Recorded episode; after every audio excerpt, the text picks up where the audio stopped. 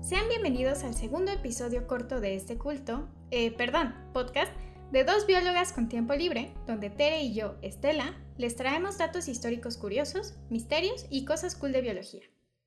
El tema del episodio corto de hoy fue propuesto por Nicole HG79, a quien le mandamos un saludo. Hola. Hola. Y pues, como siempre, acompañándome tenemos, como ya pudieron escuchar, a la bióloga Tere. ¿Cómo estás? Ah, bien, emocionada de escuchar de los lagos y cosas por el estilo. bueno, pues el día de hoy hablaremos de un lagomorfo pequeño, muy pequeño, endémico de México, que come pasto zacatón y que está en peligro de extinción. ¿Cuál es el pasto zacatón? Es un pasto que se ve como un zacatón. ok. No, ahorita les digo la especie. Eh, bueno, ¿de quién se trata? ¿Quién es el protagonista de hoy, Tere? Ya lo dijimos, los lagos, morfos. Los que tienen forma de lago, ¿ok? Pero el un más lago peludito. Ajá, el más pequeño. El pequeño. El más pequeño. un lago peludo, ajá. Eh, el más pequeño y el protagonista del día de hoy es el teporingo, también conocido como zacatuche, conejo de los volcanes, conejo pigmeo mexicano o tepolito. Ok, ahora le vamos a llamar Zacatuche. No, tepolito. No, ya, Zacatuche. Bueno, voy a alternar. no, es cierto. puedes, puedes dejarlo en teporingo para no confundir a la gente. Ok. Bueno, seguramente muchos habrán oído hablar de este conejito. Uno, porque es pequeño y adorable. Y dos, porque está en peligro de extinción. Pero vamos a empezar con lo primero. ¿Está en peligro de extinción porque es pequeño y adorable o porque está perdiendo su hábitat? Eh, no te adelantes, Teresa. Estoy diciendo que vamos con lo ah, primero. todo lo vas a... Ok, ok, ok. Ya, perdón, perdón. El nombre científico es pequeño del zacatuche es Romerolagus diaci.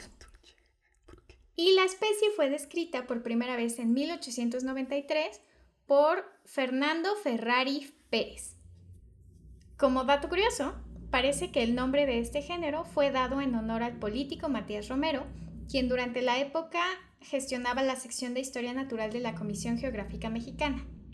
¿Fue voluntario o, obligaron a la gente a nombrar algo? No, creo que... No tengo idea. No, bueno, es que es todo un rollo. O sea, parece que el, primero que nombró a la especie pues fue el tal Fernando Ferrari. Pero le puso el otro nombre como género. Y después llegó otro eh, naturalista científico que creo que era estadounidense, que había obtenido permisos para muestrear gracias a Matías Romero. Y le valió que Ferrari ya había descrito la especie y así, pues ya sabes, ¿no? Le quiso hacer la barba al Matías Romero y le puso Romero Lagus al conejín. Ok, ok. Y ya, y después se dieron cuenta que Ferrari lo había nombrado primero pero se quedó el nombre del género y el epíteto específico si es el que le puso Fernando Ferrari. O sea, lo peor es que el otro le puso el género incorrecto. Ajá. Sí, le había puesto el, género, según yo, el género estereotípico de los conejos comunes. Qué tonto. Todavía llega y, lo nombra como un conejo común. Bueno, está bien. Mira, en su defensa se ve, se ve como un conejo, más o menos. Sí se ve medio raro. Ah, pero no, no, no, no se ve muy común. Bueno. Y un dato interesante es que, hablando de que si es raro o no, es que el teporingo constituye la única especie del género Romerulagus. Y es que parece ser que este conejo mini pertenece a un linaje ancestral en comparación con otros conejos y liebres. Encontré un estudio filogenético donde analizaron DNA tanto nuclear como mitocondrial de varias especies de lagomorfos eh, solo aclarando, los lagomorfos son un orden, son el orden al que pertenecen los conejos, liebres y picas. Y de acuerdo con el análisis filogenético, el teporingo aparece como un linaje hermano al de las liebres y conejos comunes. Es decir, por un lado aparece el linaje de los teporingos y por otro el linaje del que descienden las liebres y conejos comunes. Y por conejos comunes me refiero a todos aquellos que pertenecen al género Silvilagus y que comúnmente se conocen como conejos colita de algodón, por su colita, ah, que parece una bolita de algodón. Ajá. Y que son la colita que te venden en las ferias, ¿no? Ajá, exacto. Y que son criados en granjas o como mascotas. Ok, ok. Ok, muy bien. De las 15 especies de lagomorfos que habitan en México, se considera que el tepolito o teporingo es la especie más pequeña y en mayor riesgo de desaparecer. Los ejemplares adultos de esta especie pesan alrededor de medio kilogramo y miden entre 22 y 32 centímetros de largo. Aquí consideré que no vale la pena usar medidas jirafa, porque toda la jirafa es demasiado grande para un teporingo. Eh, pero para que se den una idea, el tamaño de un teporingo es más o menos como el de una hoja de papel tamaño carta. Bueno, visualiza. sí, eh, todos estamos visualizándolo. el pelaje de estos conejitos es corto y denso y tiene tonalidades grises y cafés en la espalda, mientras que a los costados suele ser más amarillo con algunos tintes negros, lo que les ayuda a confundirse con las rocas y pastizales. Mm. Para más detalles sobre el camuflaje, es ¿Qué? Camuflaje. Camuflaje. Camuflaje. Eh, tienen patas cortas, las orejas son redondeaditas y pequeñas en comparación con las de otras especies y suelen medir entre 3 y 4 centímetros. Y finalmente, la colita de los teporingos es tan pequeña que generalmente no se alcanza a distinguir más que en los teporingos bebés. Entonces no se puede usar de adorno. No. En resumen, los teporingos son unas bolitas pardas grisáceas con orejas pequeñas y del tamaño de una hoja carta. Ok, muy bien. Muy bien. Mini. ahora, la distribución de los teporingos es muy limitada. Estos animales habitan principalmente en pastizales subalpinos y se les ha encontrado casi exclusivamente en la Sierra Chichinautzin-Ajusco, al sur de la Ciudad de México, y en la Sierra Nevada alrededor de los volcanes Popocatépetl e Iztaccíhuatl. ¿Y si se los puede ver como si voy y me doy un paseo y lo veo? No, de hecho es muy difícil verlos. Uno, mm. porque pues no cualquiera llega a esas altitudes. Dos, si ya lograste llegar, generalmente están bastante bien ocultos porque se mueven por debajo del pasto, ¿no? Y el, y pues, el pasto, están es, el pasto es muy denso, eh, entonces es, es, difícil identificarlos y para cuando llegas... Están en modo stealth. Ajá. Para cuando llegas seguramente o ya se escondieron en sus madrigueras o no se mueven y entonces ni siquiera los ves. Ok, claro. Wow. Eh, leí por ahí que se han llegado a ver uno que otro ejemplar en el Nevado de Toluca y también se cree que podrían distribuirse alrededor de la Malinche en Tlaxcala, debido a que el tipo de hábitat es muy similar, pero no hay mucha información al respecto. ¿Alguien, alguien los llevó para allá. Es posible, o no lo sabemos. De acuerdo con los registros, estos conejos pueden encontrarse en altitudes de entre 2.800 y 4.250 metros sobre el nivel del mar aunque actualmente es muy difícil encontrarlos por debajo de los 3.000 metros de altitud. Viven en grupos de 2 a 5 individuos y las hembras de mayor tamaño ocupan el puesto más alto en la jerarquía. Eh, como dato curioso, las hembras eh, suelen ser más grandes que los machos, a diferencia de otras especies de conejos donde sucede al revés. Es al revés. Como parte de su dieta, se han identificado 73 especies de plantas. Espera, pero ¿el tamaño de la hembra estará relacionado con el hecho de que si no, no podría tener muchos conejitos? Eh, o sea, pues que hay un tamaño mínimo en el... Ah, en realidad no sé y no, es, no leí en ningún lado como las razones por las que exista esta diferencia. Ah, como vamos a ver más adelante, realmente tienen muy pocas crías, entonces por lo menos no creo que esa sea la razón. O bueno, no lo sé. Eh, se sabe que pueden comer, o sea, se han identificado por lo menos 73 especies de plantas que forman parte de su dieta. La eh, piña, el plátano. la zanahoria. La zanahoria. Eh, algunas de estas varían según la región. O sea, los conejos que viven en la Ciudad de México no comen lo mismo que los conejos que viven en el Popocatépetl, ¿no? Por ejemplo. Pues no, unos pues comen tacos de canasta, quién sabe. ok. Eh, pero su comida predilecta parece ser el pasto zacatón o Mulembergia macrura. Ok. Aún no tengo idea de qué es eso. Muy bien. Eh, pues es, es, como un pasto que Se ve como muy espesito. Ok. Se los pongo después en los show notes. Gracias. En cuanto a su reproducción, se estima que los teporingos producen dos camadas al año, de acuerdo con lo que se ha visto en cautiverio. Cada camada está conformada en promedio por únicamente dos individuos, por lo que se considera que estos animales no son tan prolíficos como otros conejos. O sea, prácticamente estamos hablando de cuatro conejitos al año. Tomando en cuenta muy pequeños. que las probabilidades de supervivencia son bajas. Entonces, pon que de esos cuatro lleguen dos. Uno. Uno, Yo quizás. Creo que uno. Entonces, bueno, eso ya de entrada eh, se las está poniendo un poco difícil, ¿no? Y ahora vas a ver todos los demás factores que hacen que los teporingos estén en peligro. Sí, bueno, o sea, seguramente se contribuye muchísimo, no es muy común o bueno, es un factor importante en las especies que están en peligro, justo el, muchas de ellas tienen bajas tasas de reproducción. Como los pandas, ¿no? hay que rezar para que se reproduzcan. Ajá, pero los pandas están a salvo mientras haya chinos que quieran ocuparse de los pandas. Sí, pues sí. Eh, y bueno, pues vamos a hablar ahora sí sobre la situación de esta especie. Como ya mencionábamos, los teporingos son endémicos de las montañas del centro de México. Esta distribución restringida los hace particularmente vulnerables a la extinción. Aunado a eso, está el hecho de que habitan un tipo de vegetación muy específico y que dicho tipo de vegetación solo se encuentra a altitudes muy elevadas.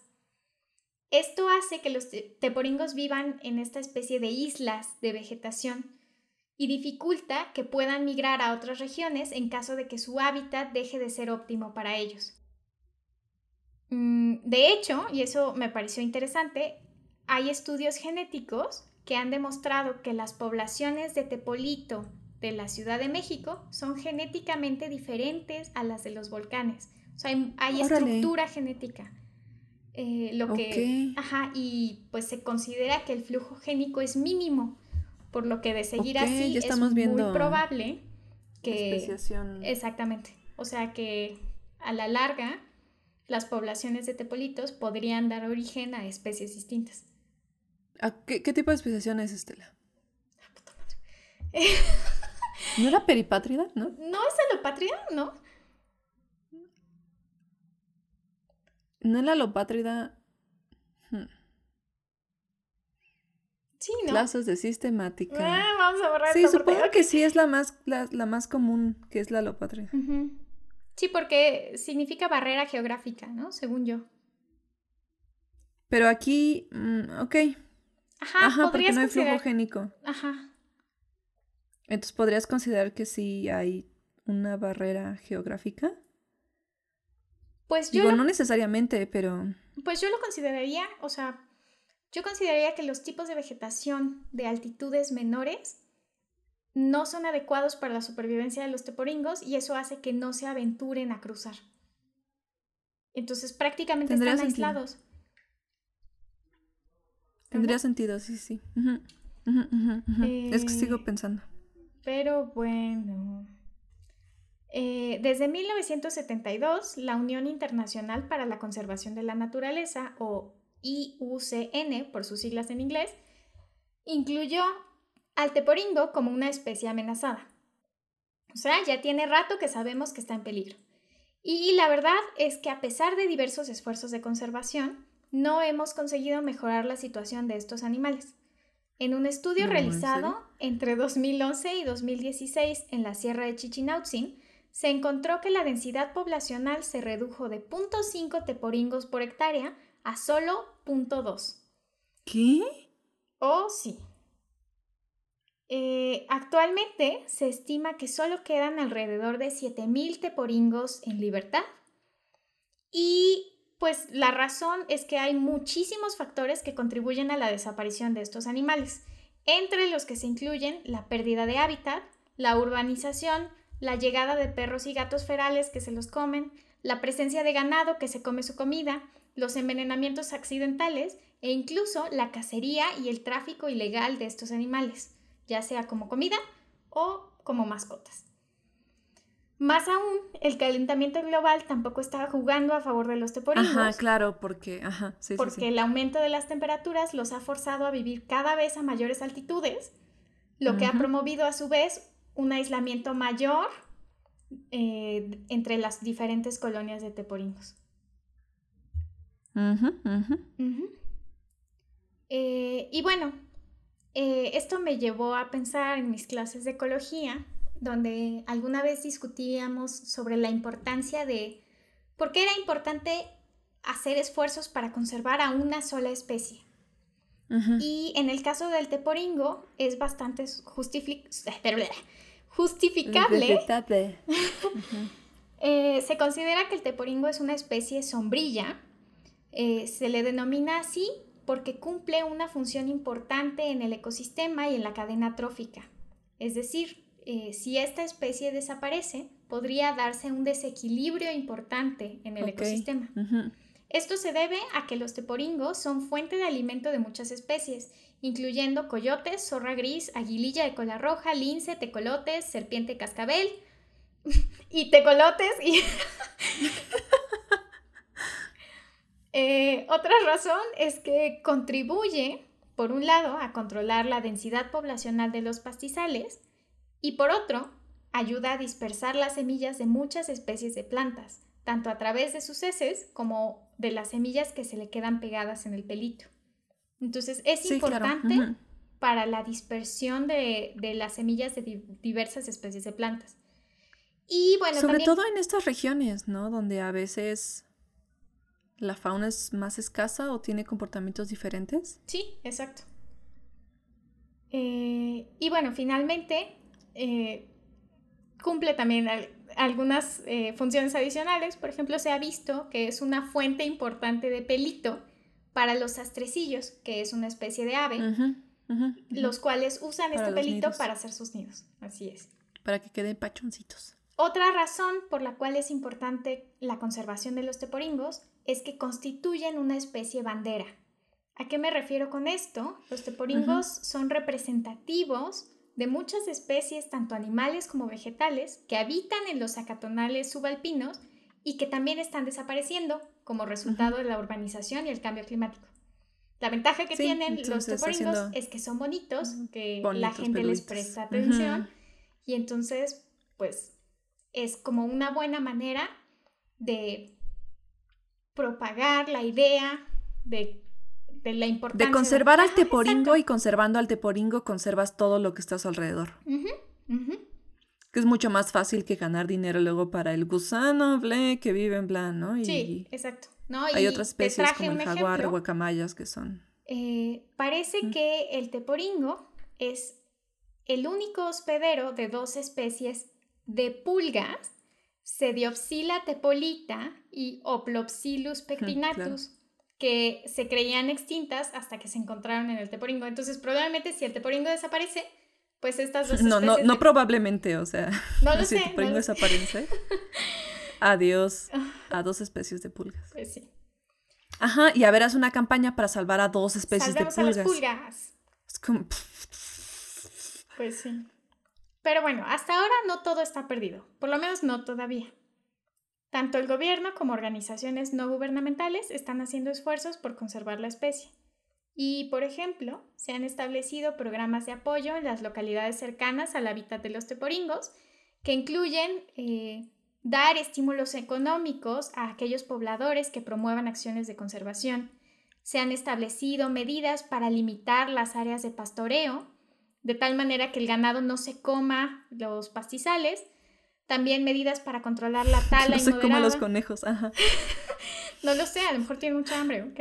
Sí, puede ser. Eh, y también se han implementado programas de reproducción de teporingos. De hecho, estos ya llevan bastante tiempo.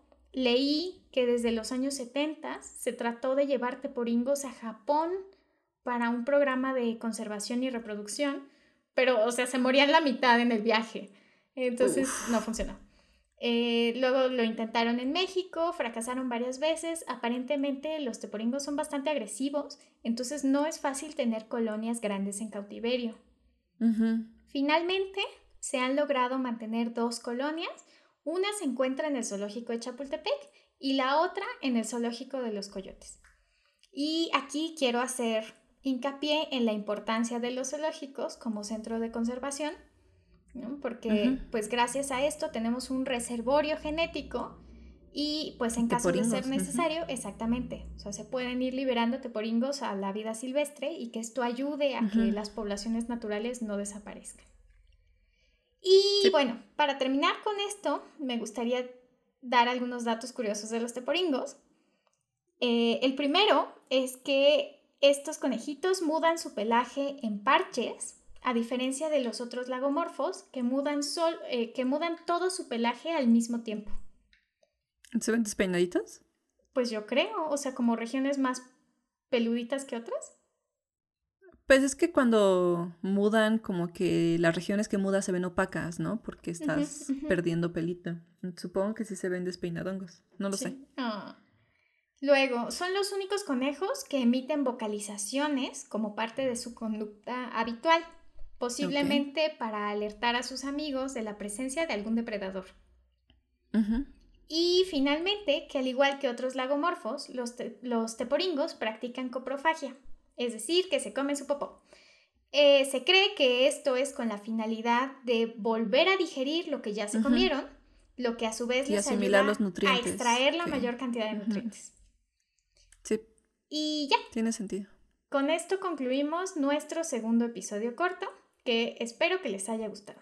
¿Qué te pareció? Sí. Muy bien. Muchos datos de los teporingos. Ya no recuerdo el otro nombre que estamos usando. Tepolito, Tepolitos. Zacatuche. Tuve que buscar ah, ese nombre como cinco veces porque no me lo podía aprender. Era como Zacate, Zacatoso.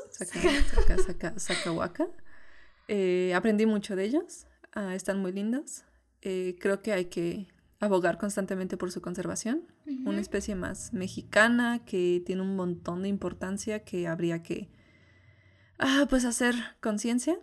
Espero que a todos los demás les haya gustado. Espero que a Nicole le no me acuerdo el resto de Nicole HG79. Gracias. le haya gustado el episodio. Eh, y pues ya. Muy bien. Pues recuerden que nos pueden encontrar en Instagram como dos biólogas-pod, en Twitter como arroba dos biólogas y en Facebook como dos biólogas podcast. no olviden seguirnos también aquí, eh, ah, en donde nos estén escuchando. denle, denle follow para pues, seguir escuchando los demás episodios cortos y cuando debute la segunda temporada. Así es. Y bueno, pues estén atentos en nuestras redes, eh, a las imágenes que probablemente les voy a compartir del pasto sacatón. De un pasto. Y recuerden que nada en la biología tiene sentido si tu pelito no es usado por los pájaros como material para sus nidos. Iba a decirlo de... Tiene sentido si no te comes tu popó dos veces para obtener máximos nutrientes, pero después dije como, ay, me voy a ver bien chaca. Pero bueno, ya lo dije, así que bueno. Bueno, está bien, ninguna de las... Tienes... Perdón, pero creo que ambas son completamente válidas. Bueno, muy bien. bueno, pues nos vemos